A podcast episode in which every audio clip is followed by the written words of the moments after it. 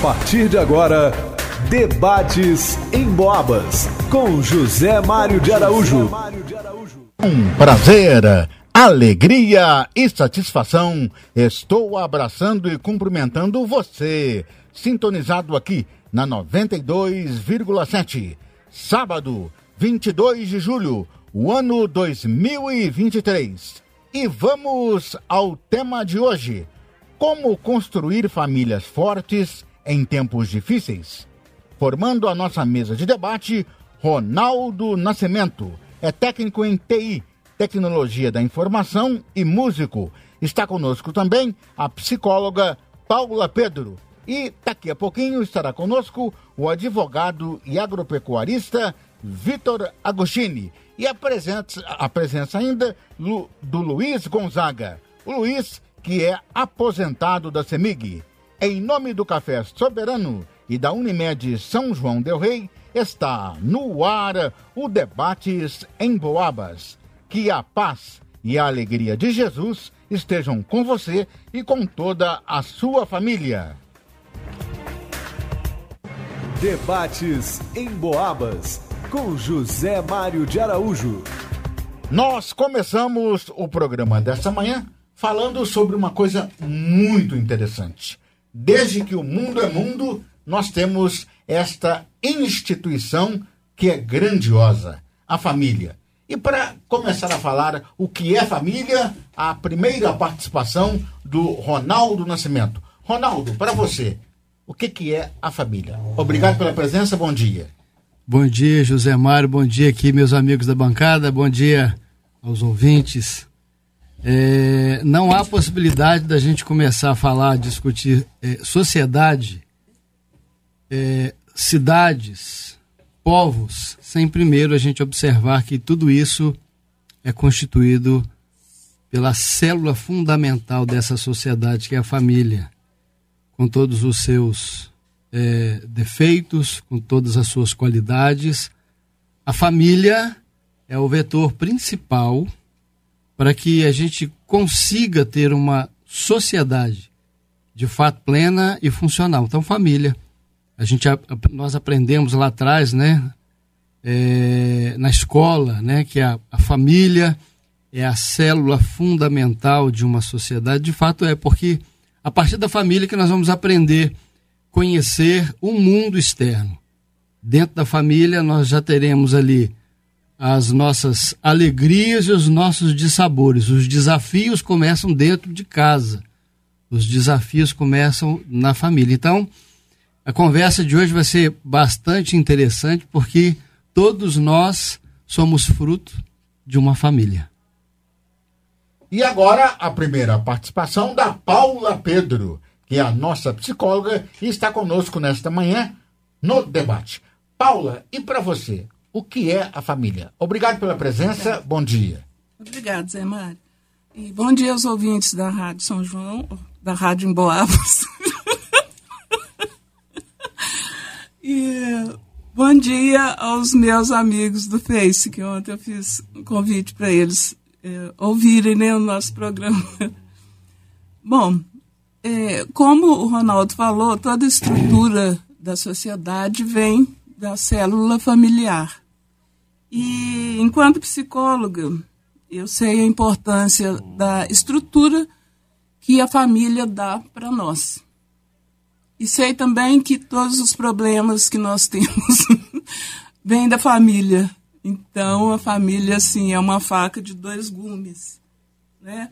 Então, da família, nós esperamos o quê? Toda proteção, todo apoio, toda educação, nós aprendemos os nossos valores, os nossos hábitos, as habilidades, é, o carinho, né? E tem também a rejeição, tem o estigma, né? Tem as famílias que têm os estigmas.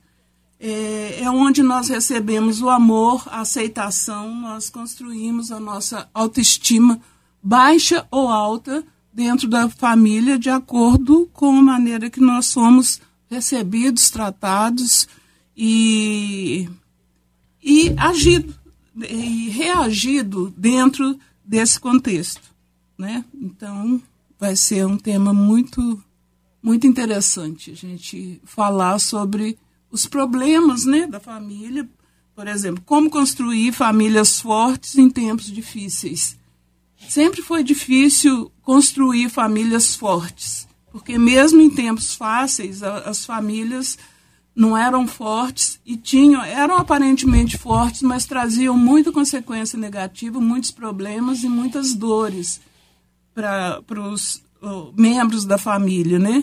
Então agora nós enfrentamos mais é, além do, do, do fator constitucional da família, nós temos outros fatores externos que estão contribuindo de uma maneira super negativa para a formação da família. Eu diria que seriam seria para destruir a família e não construir. E agora a primeira participação do advogado e agropecuarista, o Vitor Agostini. Ô Vitor, é, pesquisando sobre o tema que nós vamos falar hoje, eu vi lá uma pesquisa, ensina o seguinte: ensine bons valores e você terá uma família fora de série. E para você, ô Vitor, quais são esses valores que podemos aprender com a família? Obrigado pela presença, bom dia. Bom dia, Zé Mário, bom dia, colegas aqui da mesa, bom dia, ouvintes. É uma satisfação muito grande estar aqui com vocês mais uma vez, tentar contribuir na reflexão de um tema tão importante quanto a família na sociedade brasileira e em qualquer lugar. Bem, vamos lá, Zé Mário. A questão da família é o que há de mais importante dentro do desenvolvimento da sociedade, pois é a partir dali que há o início da formação e a incorporação dos valores.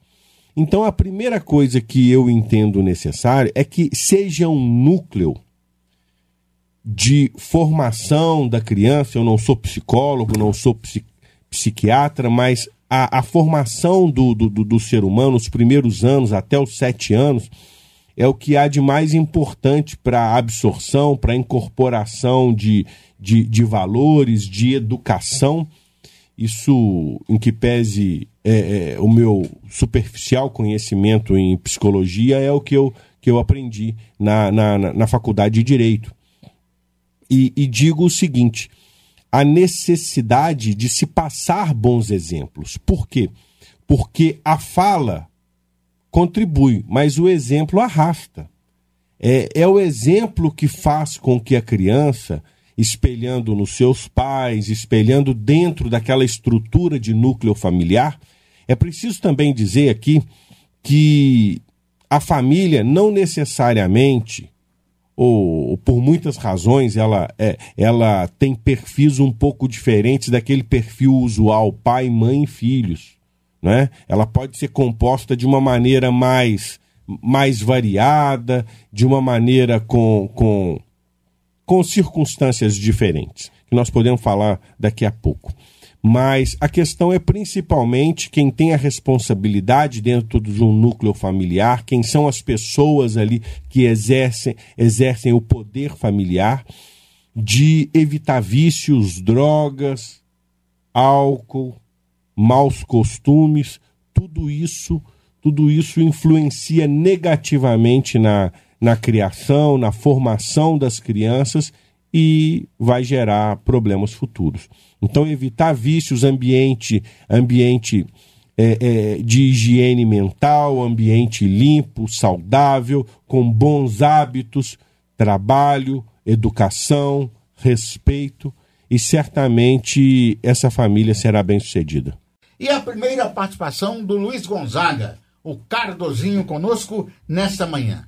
Cardoso, entra a década, sai década, lá está a família de pé em que pese que ela está sempre sofrendo mudanças.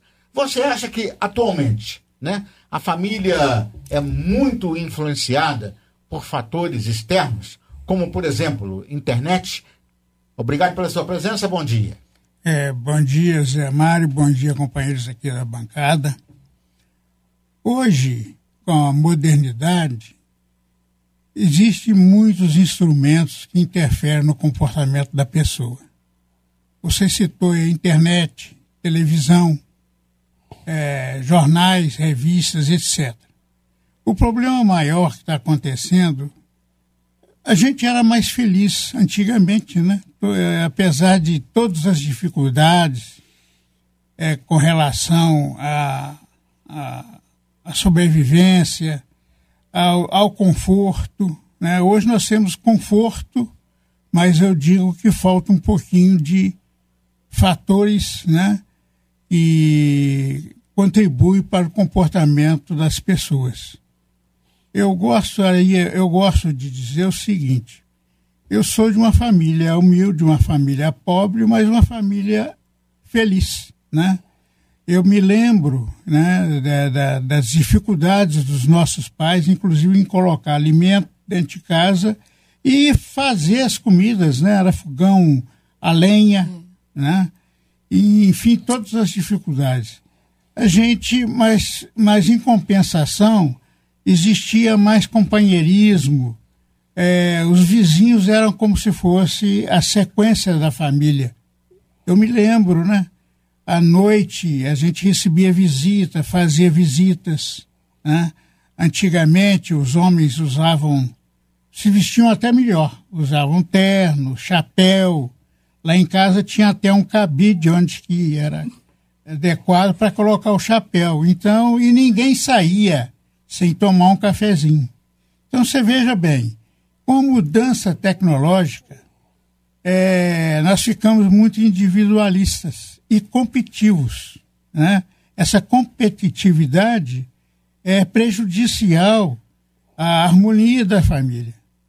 Então, é, nós vivemos um período aqui recente de, né, né na política onde o ódio aflorou. As pessoas hoje se odeiam, famílias estão praticamente é, brigadas entre si por causa da política. Essa influência que nós sofremos nos últimos anos do ódio, né? do ódio às pessoas. Então, nós, tá, nós estamos vivendo um período que a gente precisa de recuperar esse, essa harmonia entre família, vizinhos, que infelizmente aconteceu nesse curto período, né? nesses últimos quatro anos. Aflorou o ódio entre, inclusive, irmãos. Né? E a gente precisa realmente recuperar isso. Porque outra, outro fator também é a influência do, das drogas. Né? As drogas estão aumentando cada vez mais isso aí é um fator de, é, de, de, de desagrar as famílias. Né? Eu vejo familiares tentando recuperar o seu, seu filho, seu sobrinho das drogas, mas a força da, da mídia que propaga, inclusive isso, né? É, você veja pessoas que têm, têm lar, né? tem casa, tem teto e prefere morar na rua, onde ele encontra com facilidade as drogas, acabando com sua saúde, acabando com a sociedade e enriquecendo os traficantes.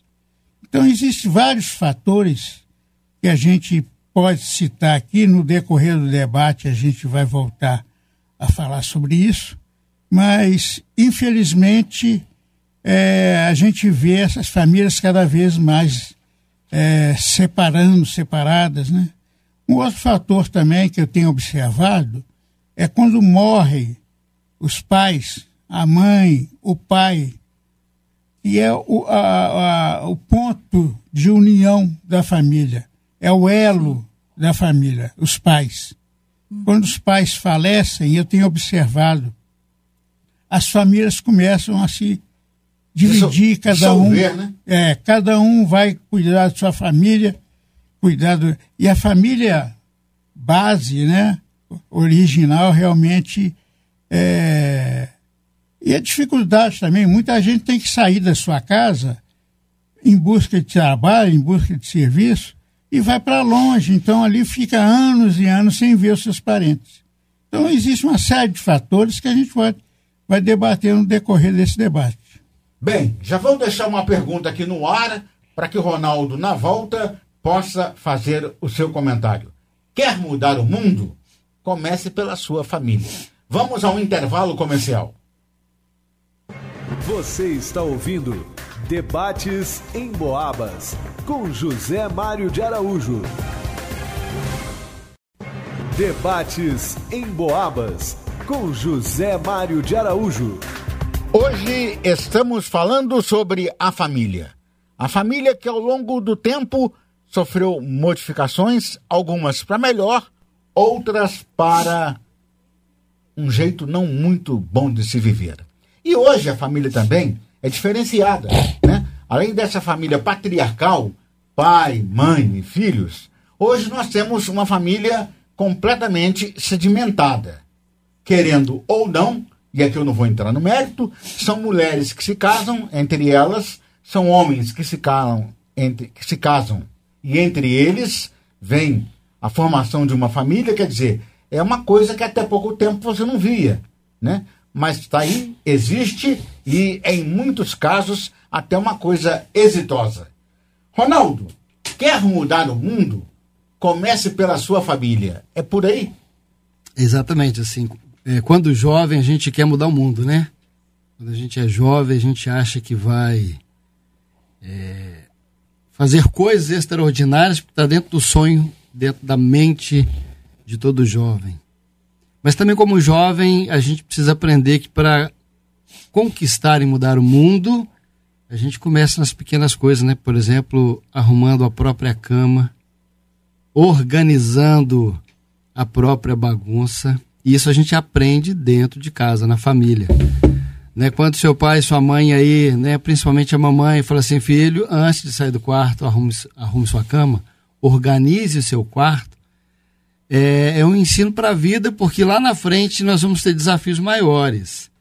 Quando a gente sai de casa ou quando a gente atinge a maturidade, a gente entende que os desafios gigantescos que a gente tem fora de casa, nós aprendemos a lidar com eles antes mesmo da gente conhecê-los, porque dentro de casa, com os desafios domésticos, a gente aprendeu nos primeiros passos a dominar aquilo que é grande.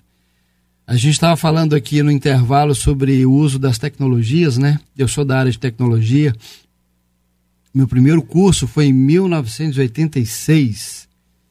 E então eu acompanhei de perto a evolução da tecnologia e que a proposta inicial era facilitar, né? Facilitar a vida do ser humano, diminuir uma carga de trabalho, uma, uma, um volume de serviço braçal, né? E, e aí a gente percebe que é, em determinados é, momentos ela faz o caminho inverso, porque ela distancia as pessoas. A gente estava falando mais cedo que na mesma casa Está lá o pai ou a mãe sentado na frente da televisão, o outro cônjuge sentado na cozinha no, no, celular, o filho dentro do quarto também ou no computador ou no celular. Então é o tema de hoje, né? É, nesse desafio da modernidade, dos tempos difíceis, a gente promover uma família forte é necessário. Aliás, quando Jesus ele propõe lá é, nas bem-aventuranças, sobre o perfil do, do, do, cristão de fato, ele fala lá, né? É, lá no Evangelho de Mateus, no capítulo de número 7, ele fala assim: olha, o reino de Deus é semelhante a um homem, a um indivíduo, a uma pessoa que ergueu a sua casa sobre a rocha. E aí vieram as chuvas, transbordaram os rios, sopraram os ventos e a casa resistiu. Em oposição àquele que construiu uma casa sobre a areia e aconteceu a mesma coisa. Chuva, os rios transbordaram e o, o vento soprou e a casa não resistiu. É, o fundamento, é, quando Jesus ele propõe essa parábola, ele propõe que o nosso fundamento ele precisa ser é, forte. E enquanto família, a gente necessariamente precisa passar para os nossos filhos, assim como nós recebemos dos nossos pais, de uma época muito difícil, que a gente não tinha o que comer direito, não tinha energia elétrica, não tinha fogão a gás, que a gente usava roupa emprestada de alguém, Não então, tinha nossa, água em casa. Não tinha água encanada, banheiro era do lado de fora, no meio da bananeira. Então, nesse cenário de dificuldade, nós fomos forjados e nos tornamos é, cidadãos de bem, não é? é? então, é o fundamento, de fato, é, é, é importante. Por isso que tem solução. Porque eu vejo aqui né, na bancada pessoas que vêm de famílias fortes uhum. e se tornaram pessoas fortes por conta disso. Bem, fala, Pedro. Hum. Olha, antes é, de eu querer mudar o mundo, eu tenho que mudar a mim mesmo. E principalmente sendo pai, sendo mãe, eu vou servir de exemplo, né, como o Vitor falou. Os valores são aprendidos em casa. Então eu vou servir de exemplo, né? um exemplo de mãe dentro de casa e vou passar os meus valores, as minhas crenças, é, as minhas habilidades, tudo aquilo que eu tenho como um ser humano, eu vou passar para os meus filhos. E o homem também, tudo que ele tem, né, todas as características dele, positiva ou negativa, ele vai passar. Inevitavelmente ele vai passar para a sua família e para os seus filhos. Eu costumo dizer que o único período da vida, da nossa vida, que nós precisamos saber que nós somos amados é na infância. Por quê? Porque a criança que sabe que ela é amada, que ela é aceita, ela adquire uma autoconfiança. E depois de uma certa idade da infância, né, depois dos sete anos, se essa criança já tem é, essa, essa crença, né, vamos dizer assim, se ela acredita mesmo que ela é uma pessoa de valor, ela é amada, ela é uma criança é, bonita, ela é inteligente, ela vai crescer acreditando nisso no futuro e com certeza ela vai ser bem sucedida, mesmo se ela perder os pais. Inclusive tem um, um vídeo que eu vi de um de um homem, ele chama Rufino, não sei o que, ele tem um, um programa na, nas redes sociais. Então eu vi uma entrevista dele e ele falou o seguinte: ele falou assim, a gente era pobre, pobre, pobre, não tinha nada. Mas a minha mãe, ela falava para mim, ela falava assim, como ela não, não tinha nada para me dar, não tinha é, telefone, celular, smartphone, não tinha nada para me dar, ela falava que eu era bonito. Aí ele ria, né? Assim, eu acreditava que eu era bonito. Então, é, ela me deixou com sete anos e meio. Ela foi embora, ela morreu com sete anos e meio. E ela falava para mim, ó, oh, você é pobre aqui, mas se você, for, se você trabalhar, você vai ter tudo que você quiser. E ele perdeu a mãe, só tinha mãe, não tinha pai. Perdeu a mãe aos sete anos e meio, mas os valores e o amor que a mãe passou para ele fez com que ele se tornasse uma pessoa forte, entendeu? Era uma criança, era um negro, uma criança e pobre, e ele conseguiu vencer tudo porque ele recebeu o amor na infância. Então, o amor, ele é muito necessário. E quando a, a pessoa se ama, né? A pessoa tem uma boa autoestima, com toda certeza ela vai passar esses valores de amor independente da condição de vida que ela tem, ela vai passar esses valores do amor, do autorrespeito, é, para quem estiver ao lado dela, independente se é filho, se é sobrinho, se é, entendeu? Se são alunos, não importa. Então, antes de eu querer mudar o mundo, eu tenho que ser esse mundo que eu quero que eu quero ver, né? Para o Vitor Agostini, família é segurança. Sentir que temos uma família que está conosco nesse mundo é sentir que sempre temos que sempre temos um porto seguro, Vitor. Sem dúvida, a família é o porto seguro da pessoa e é por isso que ela precisa ser sólida. E a solidez da família passa por um ingrediente muito importante, que é o amor. Não interessa nível financeiro, não interessa nível sociocultural, o que de fato importa para a formação de uma família de bem, uma família que tenha condições de criar bem os seus filhos e de gerar pessoas de valor é amor e exemplo. em havendo amor e exemplo, certamente essa família forjará pessoas de valor que possam contribuir para a sociedade. E agora o Cardozinho. Cardoso, é, como construir uma família forte? Olha, primeiramente, é, os pais têm que vir de uma família forte. Né? E a partir daí é o exemplo.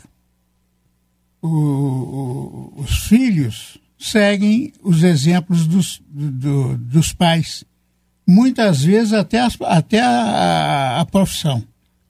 Então eu acho que a base mesmo está na, na, na cabeça da família, que são os pais.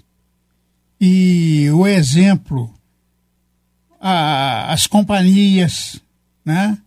E, enfim, a formação tanto é, escolar como religiosa, isso é muito importante. E agora eu volto novamente na Paula Pedro. Ô Paula, é, por mais que a família seja importante, eu tenho observado que todas essas dificuldades que o mundo nos apresenta, e agora com guerras, problema de saúde sério nas, nas cidades, é, problema é, entre o jovem, problemas com as pessoas adultas, né? É tanta depressão, é síndrome de pânico, é síndrome de ansiedade, e tudo isso passando ali pertinho da família. Você acha que isso enfraquece a família? Ou essas dificuldades, porque ela passa, vai torná-la mais forte? Bom, é, todas nós somos seres influenciáveis, né? Então nós recebemos influências que nós não fazemos ideia do quanto nós é, recebemos essas influências e não, não sabemos direito.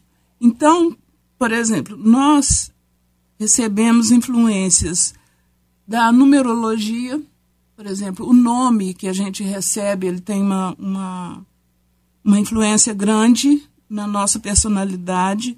Né? O dia que nós nascemos, a astrologia também mostra as influências dos astros. Nós temos o DNA dos nossos pais, vão contribuir para a formação da nossa personalidade também e agora descobriram que é, nós temos o DNA da nossa alma também.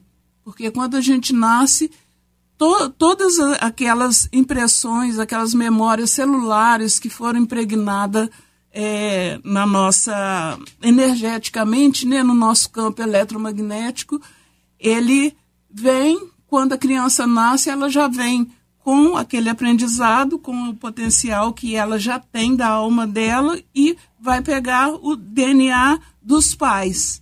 Né? Não sei se vocês já viram, é, por exemplo, tem um menino de 5 anos, tem um vídeo na internet de um menino de 5 anos que ele toca a sinfonia de Beethoven com uma rapidez, com uma, com uma, uma, uma perfeição extraordinária. Cinco anos. Agora, de onde que ele qual foi o cérebro, de onde que ele tirou né, essa memória fantástica. Um menininho, uma coisinha desse tamanho, chega lá, vocês já viram? Então, de onde que ele tirou todo esse conhecimento, né? É, crianças que, que cantam ópera e tem aquela coisa toda.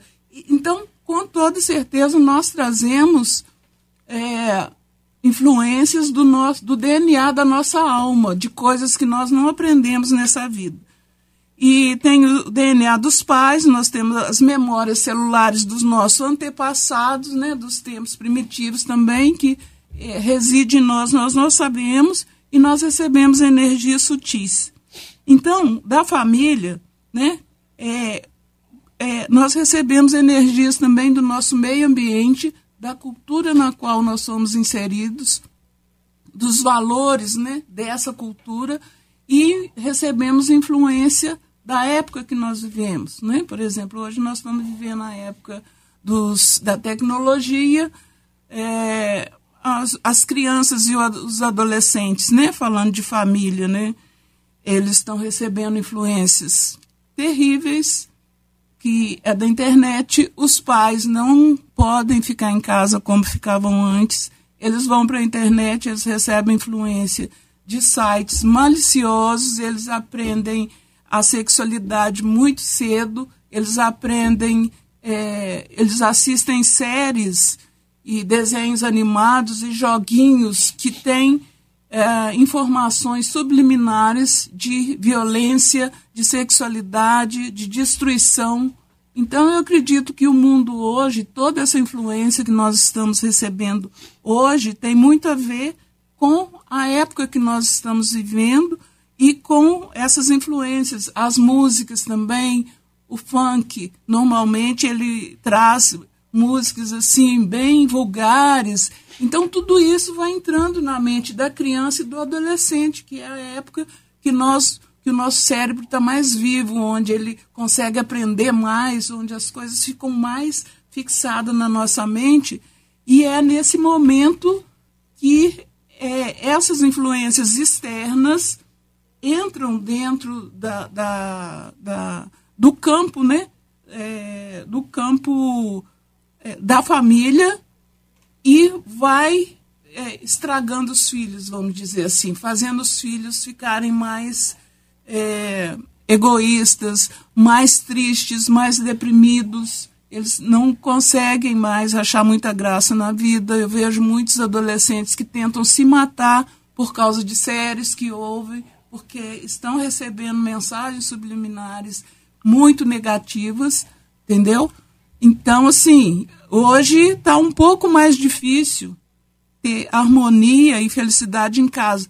Isso vai depender dos pais, porque os pais é que têm que segurar ali os filhos e, por exemplo, é, ter um dia só para a família, é, conversar com os filhos, jogar com os filhos, é, o que mais?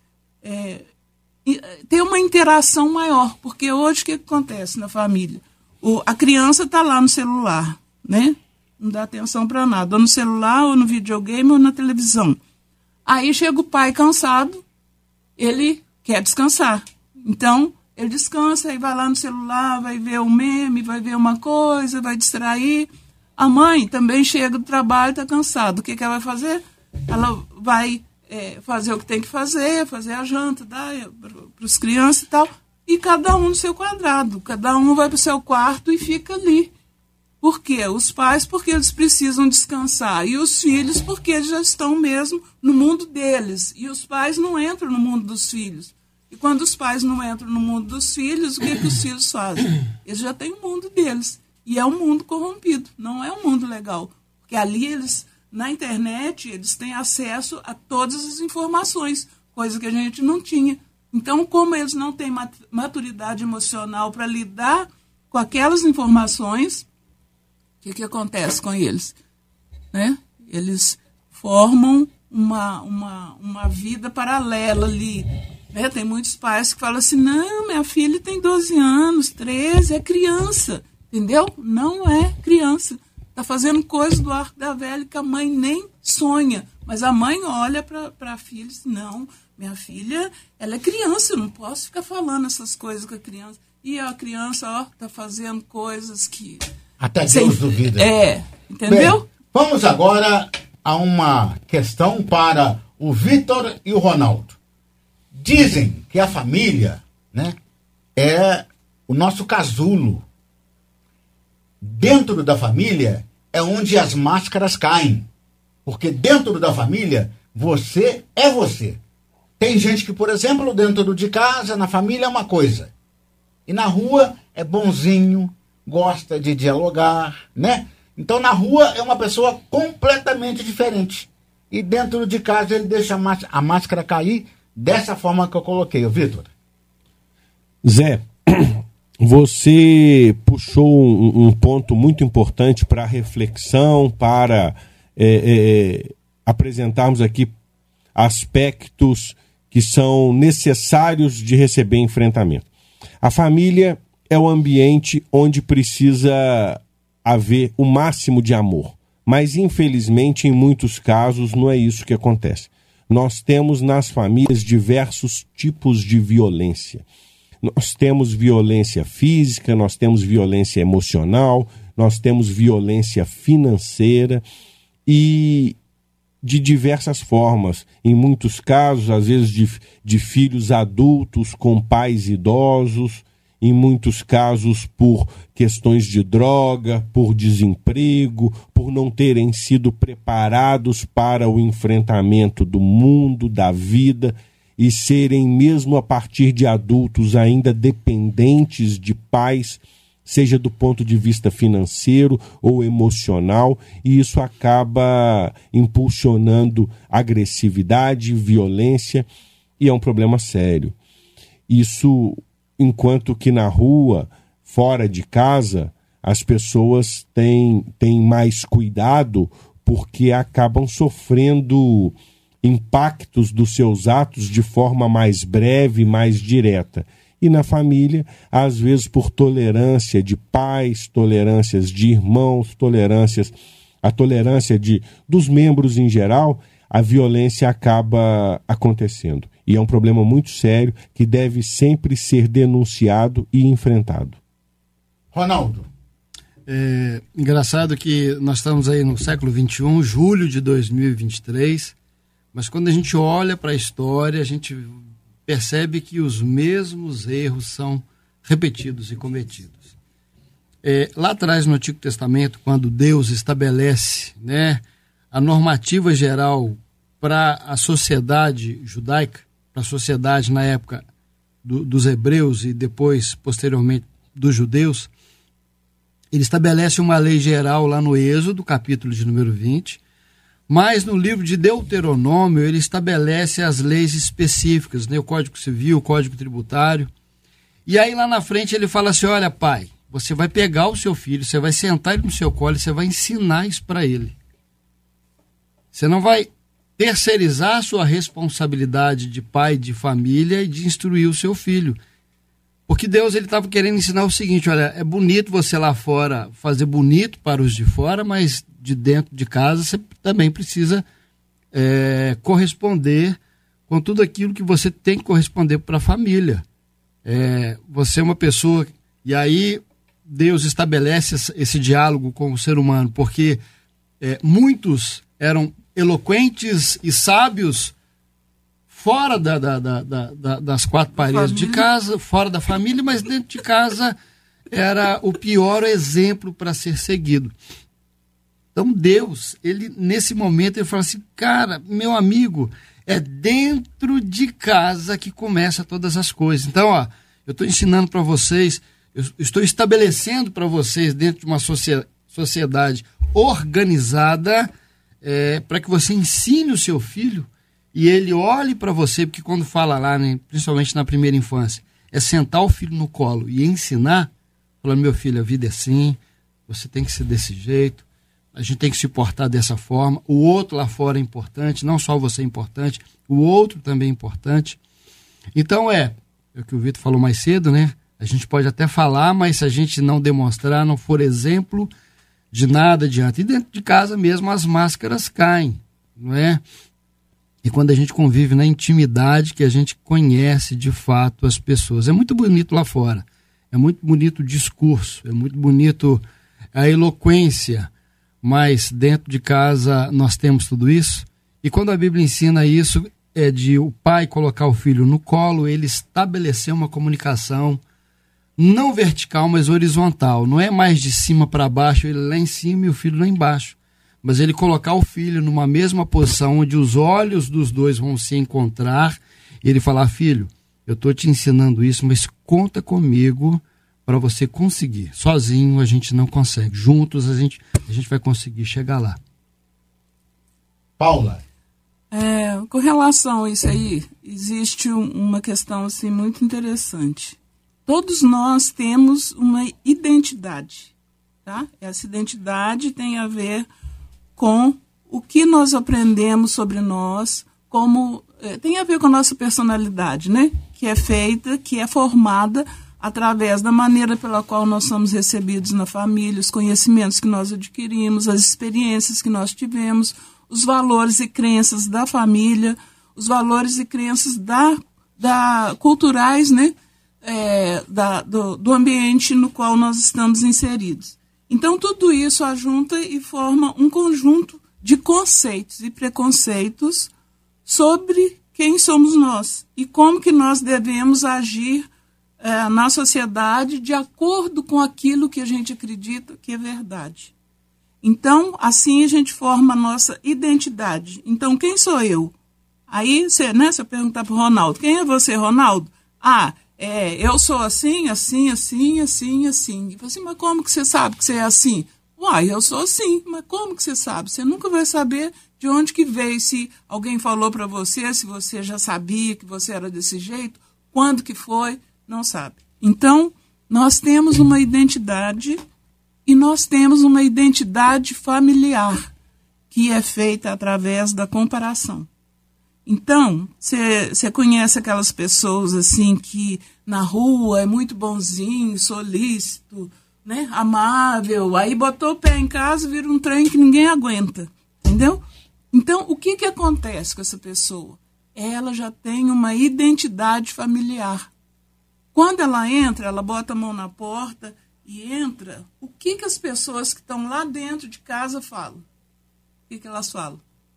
E já vem né? Pode, ó, não fala nada para fulano, não. Pode esperar que fulano vai implicar com isso, com aquilo, com aquilo, com aquilo. E o, a, o pobre, a pobre da pessoa, ela quer ser amável. Ela quer chegar na família, ela quer abraçar, ela quer agir diferente. Mas como está impregnado dentro dela aquela identidade daquela pessoa chata, ranzinza, implicante, ela não consegue ser de outra maneira porque é aquilo que todo mundo está esperando, aquela atitude que ela tem é a que todo mundo está esperando dela. Não é que quer que ela faça, mas que tem uma ideia de que quando ela chegar, ela vai ter aquele comportamento. Então, é por isso que muitas pessoas agem dessa maneira. Dentro de casa é uma coisa e fora é outra porque ali dentro de casa ela já tem aquela identidade, né? E através da comparação, né, quem tem mais irmãos sabe que os pais, na, na, na sua inocência, achando que comparando um com o outro vai estar ajudando, e muitas vezes destrói os filhos por causa de comparação. Aí fala assim: ah, esse aqui é o mais bonito, esse aqui é o mais inteligente, aí esse aqui, tadinho, custa para aprender. E isso não é verdade. Fica na mente da gente e isso a gente vai levando para a vida inteira e vai agindo dessa maneira, entendeu? Por exemplo, uma coisa que a família faz e traz uma satisfação, uma alegria muito grande. Às vezes tem lá o arroz, o feijão na hora do almoço, né? E uma mistura. É sempre, a gente gosta de falar, né? Tem uma mistura. E aí, o que que acontece? Você vê os filhos ali com a mãe, um coloca o prato, o outro coloca uma caneca por suco, o outro põe a toalha na mesa. É uma coisa simples. Não tem nada de luxo nisso. Mas é muito importante, né? Para as pessoas conversarem, trocarem uma ideia. Eu sou dessa época. E você, Cardozinho? Ô, Mário, você está falando sobre isso aí. Eu estou lembrando aqui de um tio, Tinonô. Ele era militar. Então, lá na, na casa dele, tinha hierarquia. Então, na hora da refeição, sentava todo mundo em volta da mesa, ele servia o prato dele, a esposa e tal, depois era o filho mais velho. O caçula era o último. então, é, ele trouxe para dentro de casa o que ele aprendeu lá no quartel, né? Hierarquia também eu acho que é uma coisa que funciona. Primeiro era é. o coronel, depois soldado. É, é. E, então a hierarquia também é uma coisa, eu acho que necessário, entendeu? Os irmãos mais novos têm que respeitar os irmãos mais velhos. E os irmãos mais velhos têm a obrigação de ajudar o pai, os pais, na formação dos irmãos mais novos. Eu estou dizendo isso porque eu tive um irmão, meu irmão mais velho, o João, que você conheceu, ele era 11 anos mais velho do que eu. E eu respeitava, entendeu? De vez em quando ele me dava uma pressa. E eu respeitava, porque aquela questão, né? Ele tem mais experiência, ele sabe mais, né, pelo, pela sua idade, pela formação que ele teve também. E, e outra questão também, eu quero frisar aqui, a questão de respeitar os limites. Eu sempre ouvi a expressão os dedos da mão não são iguais. Realmente, os dedos da mão, das, das mãos não são iguais. Então você tem que respeitar os limites. O seu direito termina quando começa do outro. Outra questão também que eu quero frisar é a questão da religiosidade, né? Geralmente a gente, quando é mais novo, tem uma formação religiosa ligada a algum determinado determinada igreja. Eu, pelo menos, eu fui, minha formação é, é católica. Eu fui seminarista, né? E, e eu tenho uma irmã que é evangélica. Então eu não vou recriminá-la porque ela não é da minha religião. Eu não posso impor a ela o que eu quero para mim.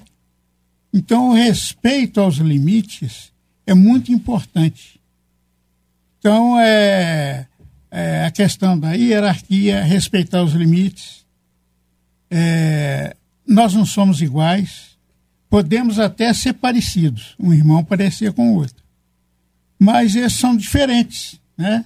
tem gosto diferente, pode até coincidir de ser tudo igual, mas é muito difícil, conforme eu disse, né, baseado nessa expressão, os dedos da mão não são iguais, então a gente tem que respeitar os limites.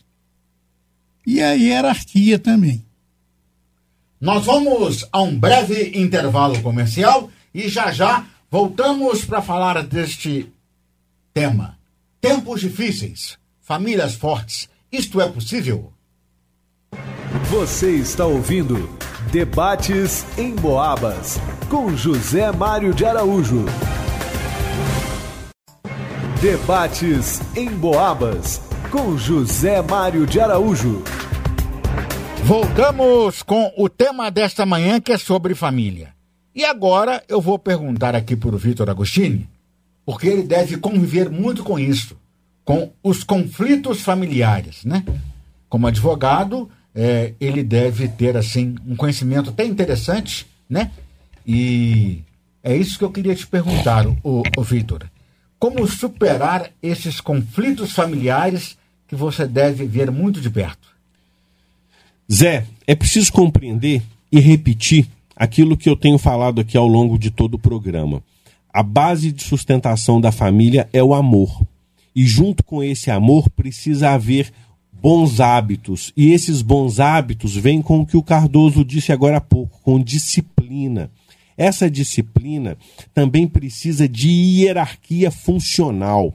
O que, que é a hierarquia funcional? É a distribuição de tarefas e de posição para cobrança. Os pais precisam se posicionar dentro da família como responsáveis e como cobradores dos bons hábitos. Mas para cobrar bom hábito é preciso também ter bom hábito e dar bom exemplo. Essa é a responsabilidade dos pais.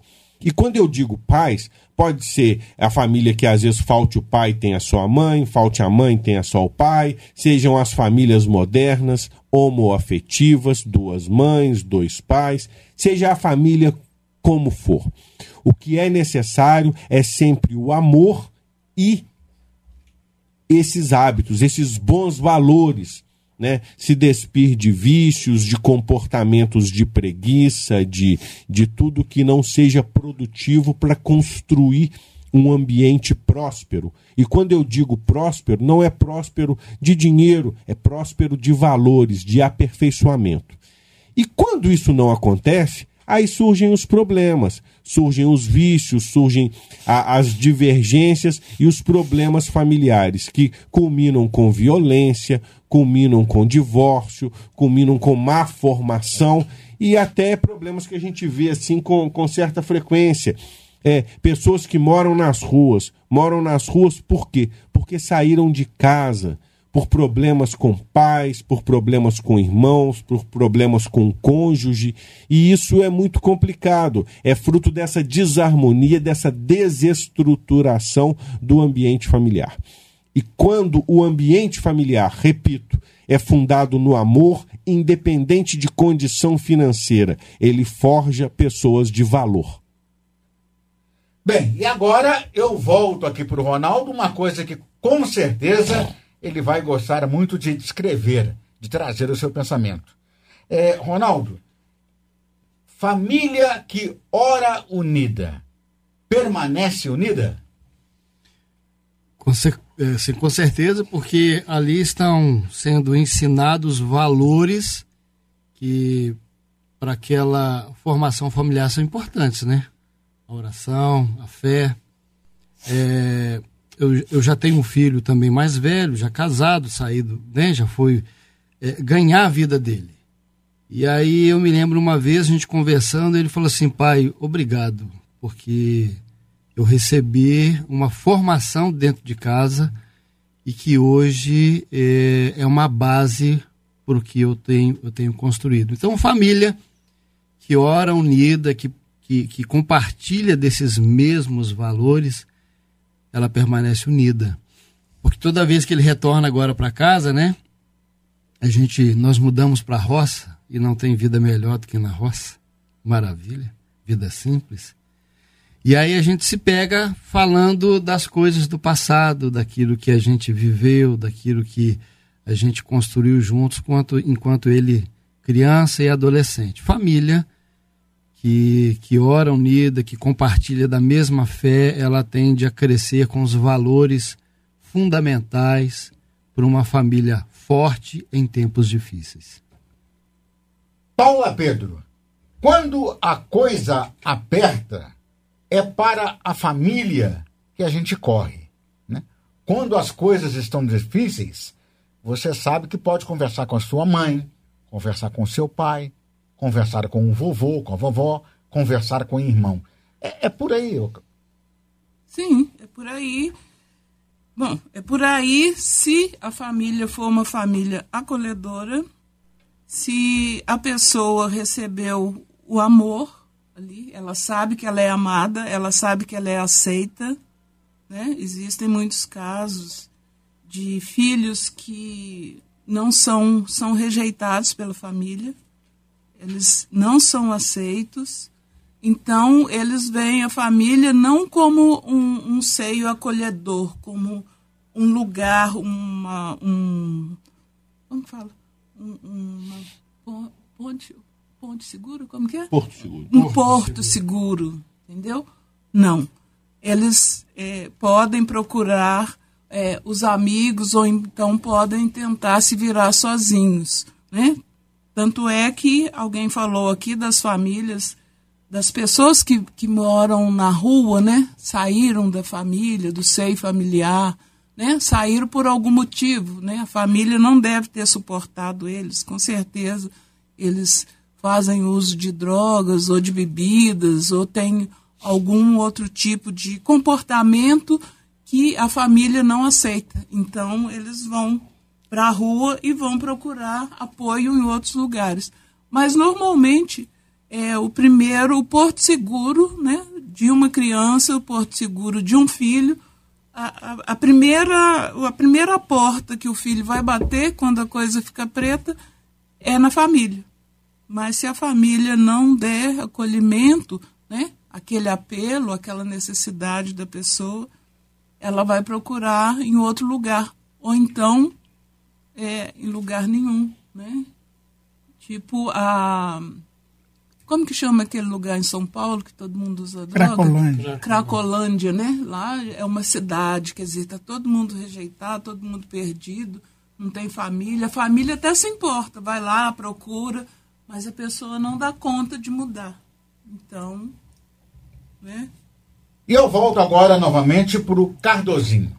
Cardoso, muitas vezes eu já ouvi diversas pessoas dizendo o seguinte: a, a família já era. A família é uma instituição falida? Olha, Zé Mar, nós estamos caminhando para isso, mas por enquanto acredito que não. Agora, você me deu uma oportunidade de falar um assunto e eu estava louco aqui para ser perguntado. Por exemplo, momentos da família. Né?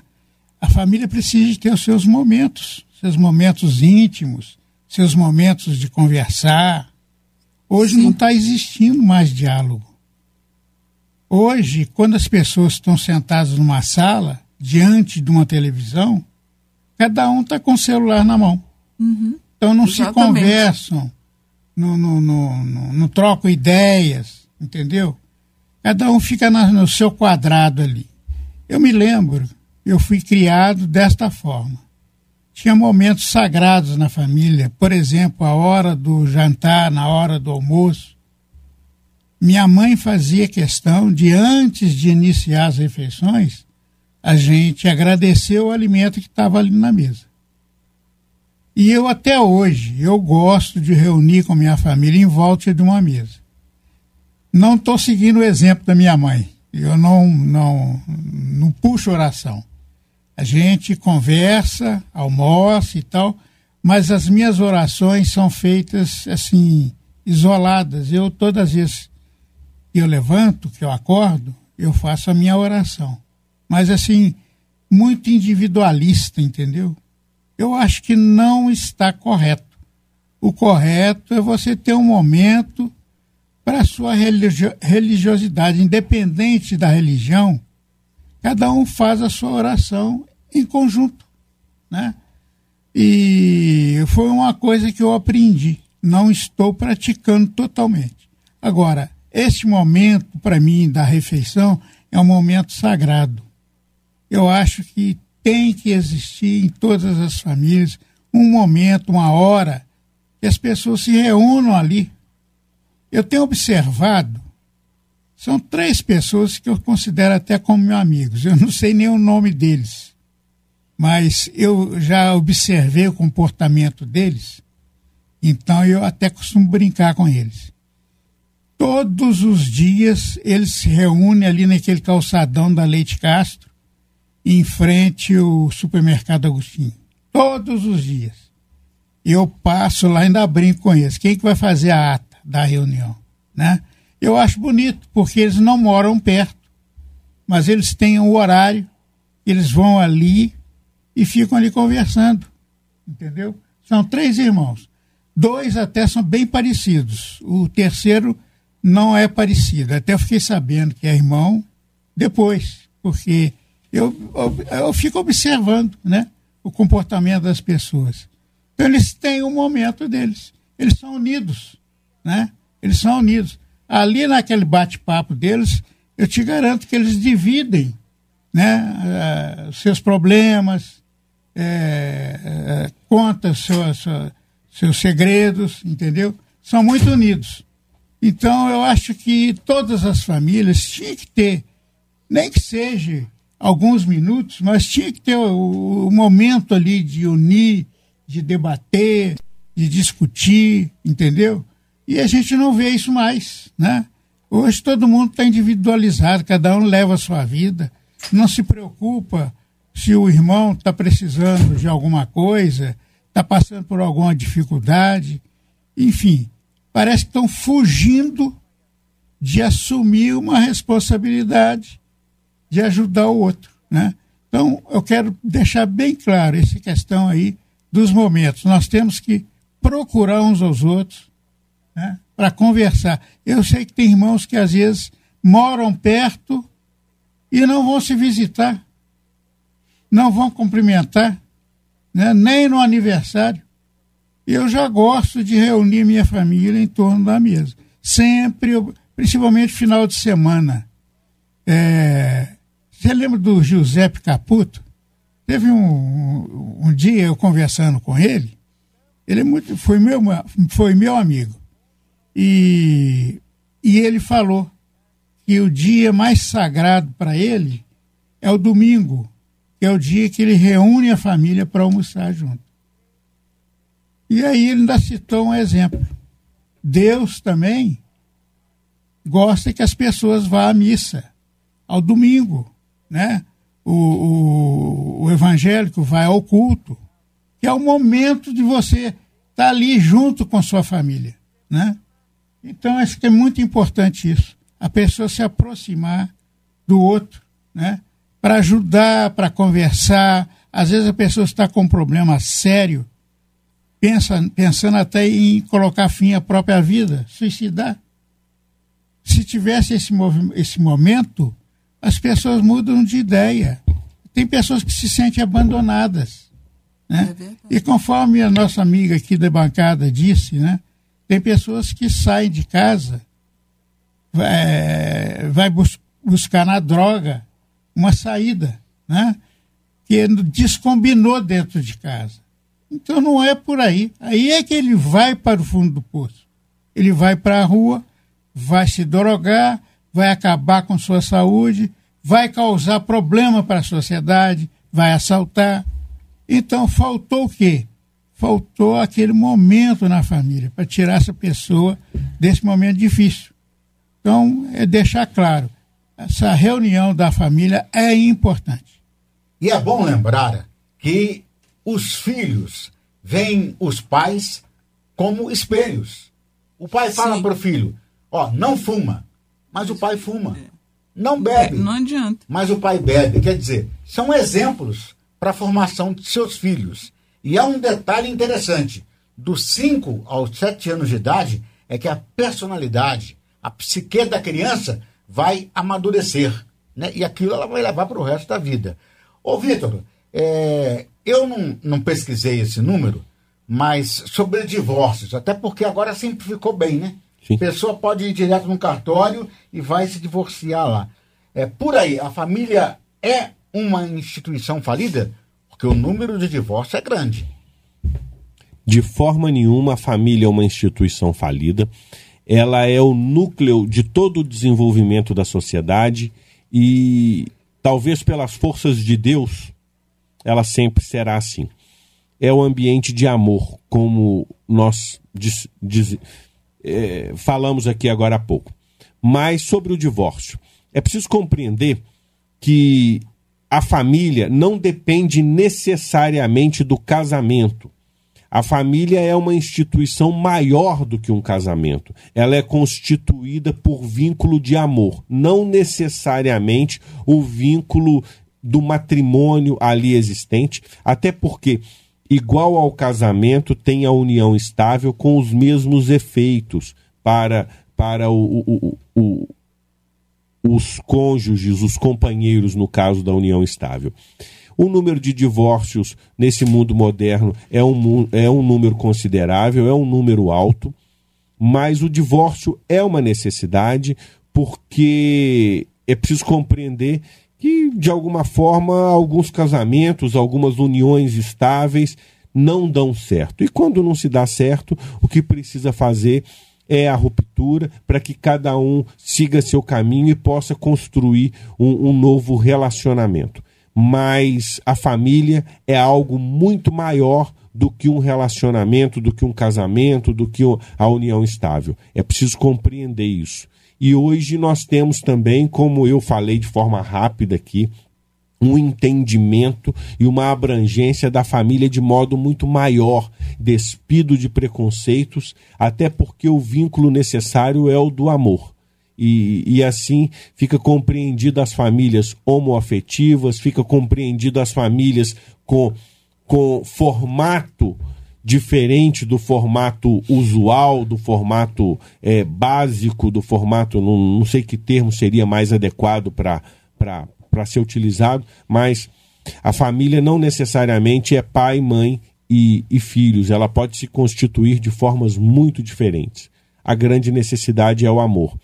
E havendo o amor, tudo será resolvido com o compromisso do pai, da mãe, de quem quer que seja, de se firmar, de se posicionar com hábitos, com disciplina, para que possa forjar nas crianças os valores adequados para que se tornem pessoas de bem.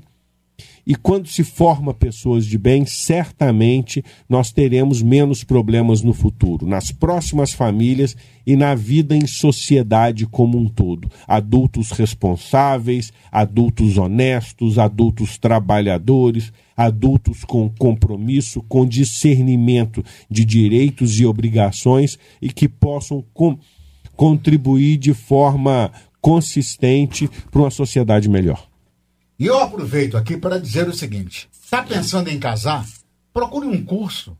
Procure uma pessoa para você conversar, se orientar sobre esta questão, aquela outra questão, porque o casamento, né? A, a pessoa tem que ter muita paciência, tem que ter muita sabedoria, porque tem hora que é difícil, é complicado. E aí, passando é, por um profissional, um curso de É, noivos. É, tem a- curso de noivos, por que não um curso para saber como que a gente funciona? É, não a pessoa a- ali ela vai aprender alguns macetes, né? Que só É, depois que tá tem junto, conhecimento de É. como as coisas funcionam, entendeu? Tomam um café comigo, estão tomando um soberano, o Fernando Sacramento, lá da Eletrônica Santos, ali na General Osório. A Maura do Tijuco, a Maura do Minas Futebol Clube e o casal Eli Mendes e Lili, lá no Guarda-Mora. Todos e todas tomam comigo um café soberano, café com sabor de amizade. Você está ouvindo Debates em Boabas com José Mário de Araújo. Debates em Boabas com José Mário de Araújo. Estamos de volta para a última parte do programa de hoje. Como construir famílias fortes em tempos difíceis? E eu passo a bola novamente para o Ronaldo Nascimento aqui conosco. Ô Ronaldo, hoje existem muitas coisas para dispersar as pessoas. Você imagina, né? A televisão é uma delas. A pessoa senta ali, fica, vai ficando, fica, vai ficando.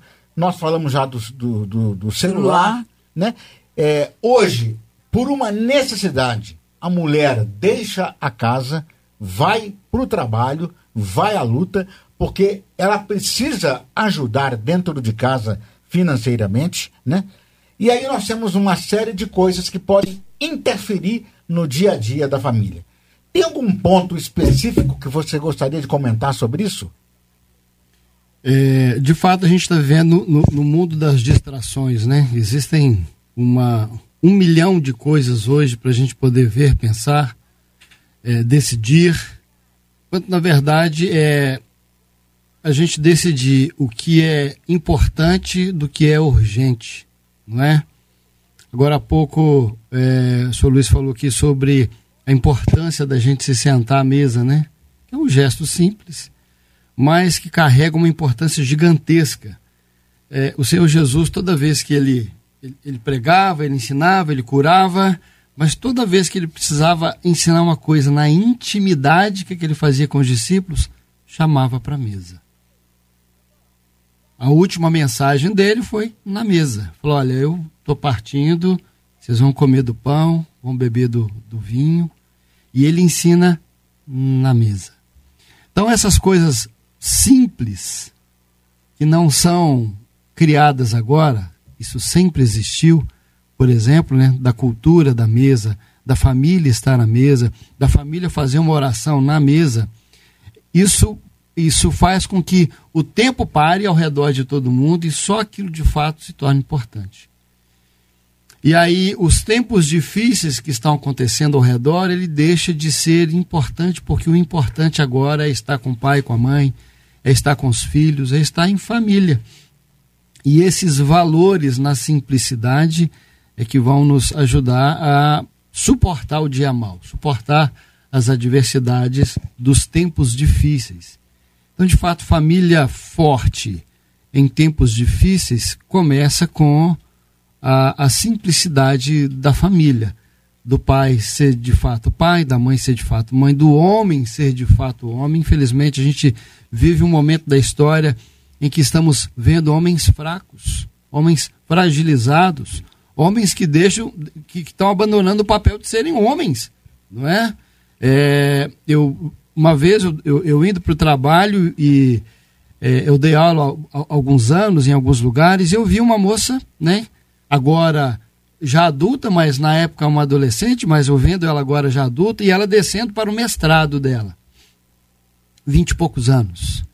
E ela apressada, porque ela já tinha trabalhado o dia todo, passou em casa correndo, fez uma refeição e descendo para o mestrado dela. E um pouco mais abaixo eu vi um rapaz da mesma turma, da mesma época, soltando pipa. Ele pode fazer isso? Pode, claro, é né, direito dele. Mas também ele está negando, naquele momento da história dele, de de fato ser homem, de assumir uma responsabilidade e, é, como homem de fato, é, influenciar positivamente alguém, ele está terceirizando aquilo que ele poderia fazer para outras pessoas, talvez para a esposa, talvez para a companheira dele. Então as coisas simples precisam ser feitas, né, Sulis? A simplicidade de sentar mesmo uma refeição vai determinar é, bons hábitos, vai determinar uma, uma boa direção para a família. Então é, é, é, é, não buscar aquilo que já existe, né? Já existe isso. Não buscar coisas tão elaboradas. Pode buscar, claro que pode. Mas se a gente olhar ao nosso redor, nós temos aí um, uma série de hábitos, uma série de, de, de, de direções aí que a gente pode tomar para a gente é, tentar fortalecer o relacionamento da família. Isso é importante, Zé. Nós temos aqui pelo zap a participação da Maria do Carmo Teixeira. Adorei as palavras e as colocações do doutor Vitor. E já tem um ditado que diz o seguinte: família que ora unida permanece unida. A participação da Maria do Carmo. Deixa Temos aqui também a participação da Aline. Bom dia. Família, pai e irmão é o nosso tesouro. Com certeza, mas quando um homem ou uma mulher se casa, tem filhos e não consegue ver a nova família como família, continua lá no pais e irmãos, como lidar com esse sentimento? É uma pergunta que ela faz para Paula Pedro. Mas primeiro, o Vitor Agostini. Maria do Carmo, bom dia. Muito obrigado pelas suas palavras. De toda forma, a gente tenta contribuir com reflexões e saber que os ouvintes estão gostando da nossa contribuição é muito bacana. Muito obrigado. Paula Pedro, vou repetir a pergunta tá, aqui, repete. que está um pouquinho meio embolada. Uhum. É, família, pai, mão e irmão é o nosso tesouro. Com certeza, quando um homem ou uma mulher se casam, tem seus filhos e não consegue ver ali a nova família, como realmente uma família. Continua lá no Pais e Irmãos. Como lidar com esse sentimento? É a Aline que pergunta, Paula. Tá. Bom dia, Aline. Olha, esse pai que continua na família é, do pai dele e da mãe dele é porque ele ainda é filho. ele ainda não tem a consciência do pai, não tem a responsabilidade né, do, do, do pai que ele precisa ser, ele não aprendeu de alguma maneira. O que, que aconteceu? Provavelmente ele foi tratado como com muito com muito mimo, com muita com muita proteção e ele não conseguiu crescer emocionalmente para poder assumir o papel de um filho e, a, e ter a responsabilidade de criar a sua própria família né? Provavelmente é algo que aconteceu no seio familiar dele. Ele não cresceu, ele não consegue ser pai porque ele ainda é filho. Por isso que ele fica na família da mãe. Ele quer ser cuidado, ele não aprendeu a cuidar da família. Todas as famílias vivem as suas dificuldades, mas a união faz a força e tudo fica mais fácil se todo mundo remar para o mesmo lado. Ronaldo, família é um por todos e todos por um? Sim, a Bíblia fala assim: olha, deixará o homem pai e mãe, se unirá a sua esposa, e ambos serão uma só carne. Então, de fato, eles se tornam um. Um com a mesma visão, com a mesma perspectiva, mesmo sendo diferentes. É, todos assumem a responsabilidade de. Eu lembro uma vez um amigo falou assim: olha, casamento é como se fosse um barco furado onde os dois tiram água porque se apenas um tirar água do barco, o barco afunda. Nessa perspectiva, sim, todos precisam estar é, olhando para a mesma direção, todos é, diferentes, com pensamentos diferentes. O marido pensa de um jeito, a mulher pensa de outro jeito, os filhos são diferentes, cada um é um indivíduo, né? Mas com o objetivo de ser família, olhando para o alvo. E o Vitor sempre cita aqui, né, sobre amor, isso é fundamental. E entender que amor não é só sentimento. No amor tem sentimento. Amor é ação. A gente decide. Ainda com os defeitos do outro, eu decido estar com o outro, porque o outro decidiu estar comigo, mesmo sendo eu cheio de defeitos, né? Então, no amor tem sentimento, e esse sentimento ele vai ser nutrido pela decisão que tomamos todos os dias de sermos família. Volto aqui para o Cardozinho. Cardozinho, nós temos aí né, um exemplo típico. Quem aqui está na casa dos 50 tem exemplo típico disso, né? Já passei. É que é a, ver a, a família com essa visão mais romântica, né? Você acha que isso tende a continuar ou com essas mudanças loucas no mundo, né? Porque é, é, é, o negócio é muito louco, você vê. Outro dia mesmo, o homem subiu a, até a Lua, agora já está querendo conquistar Marte. As pesquisas já mostraram que existe um tipo de líquido em Marte, né? É uma coisa assim fantástica. A, a, a tecnologia, a informação vem de forma muito rápida e muito avassaladora. Você acha que daqui a um tempo é, os casais, a família, não vai ser igual é hoje? Ô Zé Mário, eu não queria ser pessimista, não, mas infelizmente está caminhando para isso. É, você veja bem, é, eu gosto de fazer uma comparação com o meu passado, né? E o mundo está mudando muito depressa, depressa demais, entendeu?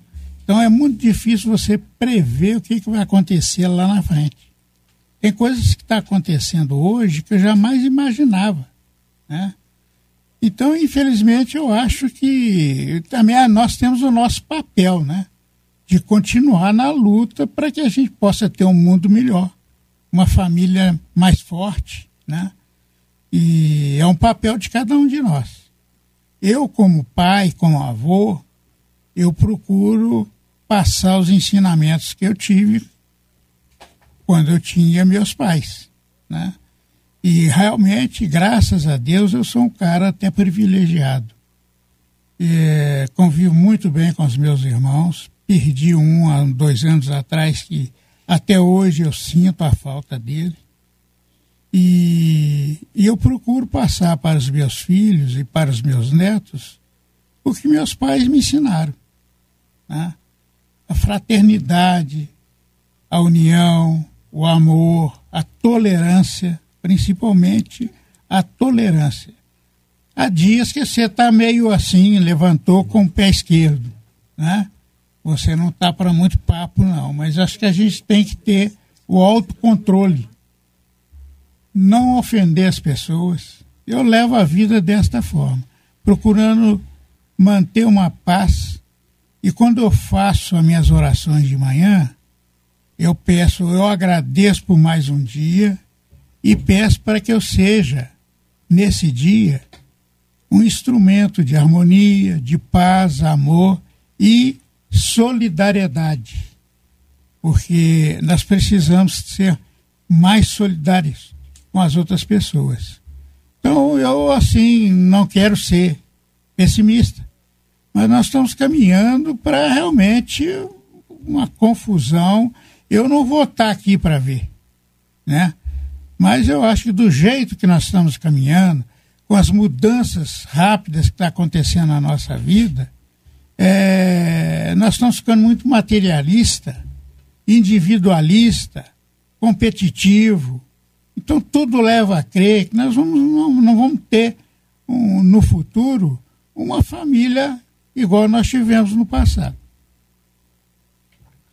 Vamos então agora para as considerações finais. Alguma coisa que eu deveria ter perguntado para você e não perguntei, e algo que você gosta de colocar ao final dessa sua participação no programa de hoje. Eu começo com o Vitor Agostini. Vitor, obrigado pela presença. Zé Mário, obrigado pelo convite. É uma satisfação muito grande ter estado aqui mais uma vez. Obrigado a todos os ouvintes. E é sempre tempo e oportunidade de reflexão. A família é amor, a família precisa ser constituída com disciplina, com hierarquia, mas, sobretudo, com o amor. E a partir desse amor, certamente as melhores decisões serão tomadas. Mas é preciso também aqui fazer um, um, um levante a questões dos problemas: drogas, alcoolismo, violência. E quando isso acontecer, no seio familiar, é preciso denunciar, é preciso recorrer aos mecanismos judiciais e policiais existentes para sanar esses problemas. Ninguém pode agredir, não pode haver violência doméstica de filhos com pais, de pais com filhos, de, de irmãos, seja lá de quem for. De forma nenhuma isso pode acontecer e, quando lamentavelmente acontecer, precisa ser enfrentado. Essas são nossas considerações finais, meus agradecimentos e que possamos sempre formar famílias de bem. Isso independe de condição financeira, independe de condição cultural e social. A família, repito, é amor. Bom dia a todos. Agora a participação final do Ronaldo Nascimento, a quem nós também agradecemos a gentileza de estar aqui conosco nesta manhã. Ô Zé Mário, muito obrigado mesmo por poder ter recebido esse convite. É muito importante é, refletir sobre assuntos como esse. Não é? A vida tem, tem sido muito corrida para todo mundo e passa despercebido coisas, é, situações importantíssimas e uma, uma instituição que não vai acabar, ela pode ser influenciada, é, que é a família.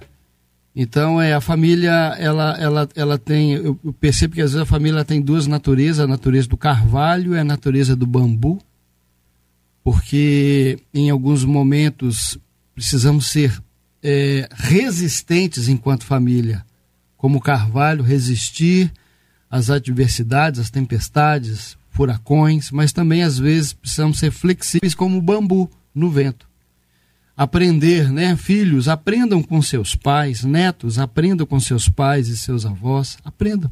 Eles já caminharam bastante, o suficiente para poder é, trazer para vocês algo que ainda vocês ainda não enxergaram. Quando a gente era jovem, a gente achava que pai e mãe não sabiam de nada. Que pai e mãe, que o avô, que a avó era um cidadão ultrapassado, mas quando amadurecemos, percebemos que a carga de sabedoria que os nossos pais, os nossos avós traziam foi fundamental para a nossa formação enquanto cidadão. Então, é, jamais vamos desistir da família. jamais vamos perder de foco a importância da família. E pai e mãe, deixa um pouco aí a televisão de lado, deixa um pouco o celular de lado e vai brincar com seu filho. Vai ser família, né? Vai fazer as coisas simples que uma família precisa fazer: sentar e comer junto, sentar e conversar, jogar um, um joguinho de dama, um baralho, um domingo à noite comer uma pizza em família. Obrigado. E agora a participação final do Luiz Gonzaga, o Cardozinho da CEMIG. Cardoso, obrigado pela presença, foi um prazer tê-lo aqui. Ô Zé Mário, eu que agradeço o convite. Aliás, você, para mim, não é convite, para mim é uma intimação. Porque eu te respeito, te considero você um excelente profissional, você aborda temas interessantes, então toda vez que você me intimar, eu vou estar presente por causa do respeito que eu tenho pelo seu profissionalismo e pelos temas que você coloca aqui para a gente debater. Bom, eu procurei ser mais objetivo nas minhas respostas e eu gostaria de lembrar a respeito de uma música que toda vez que toca, que eu ouço essa música, eu fico emocionado é a música da família. Não sei se é Padre Zezinho, né?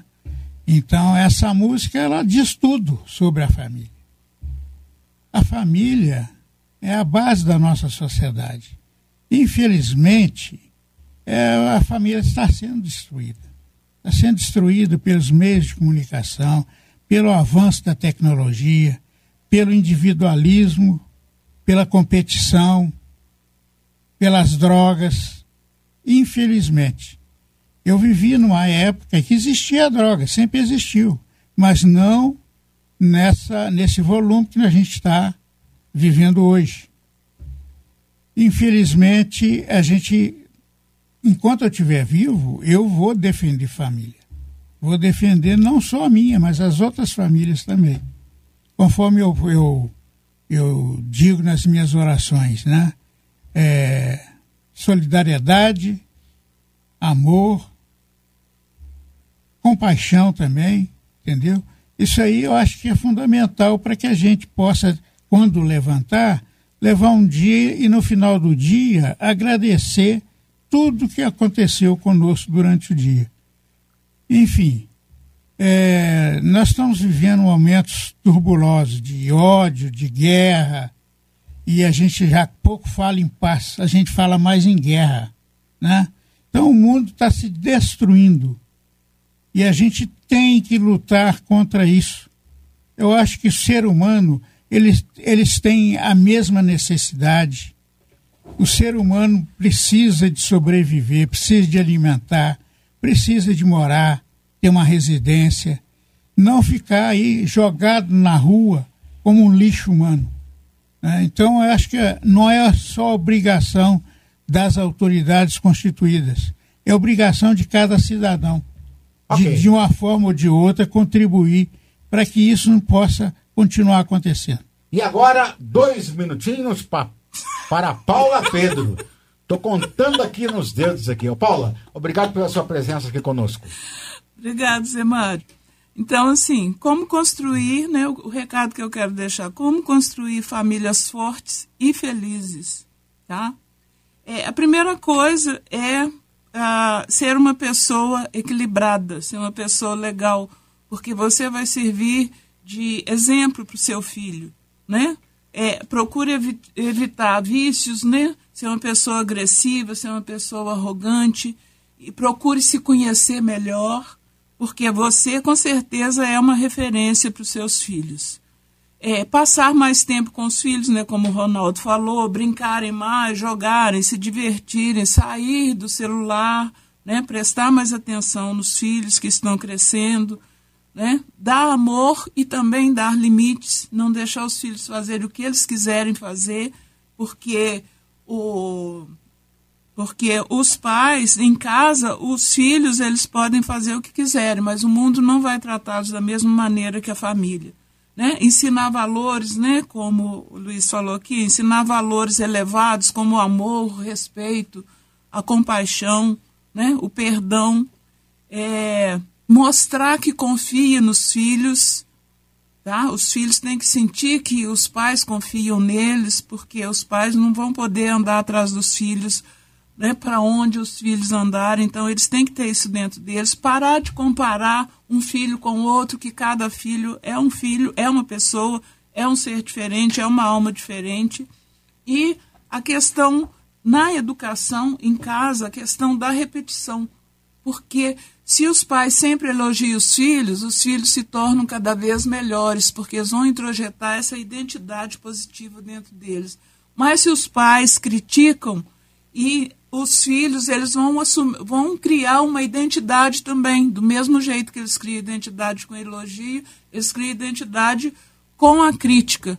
E aí vai dar muito mais trabalho para os pais. Por quê? Porque os, o filho não tem referencial interno, ele não sabe quem ele é.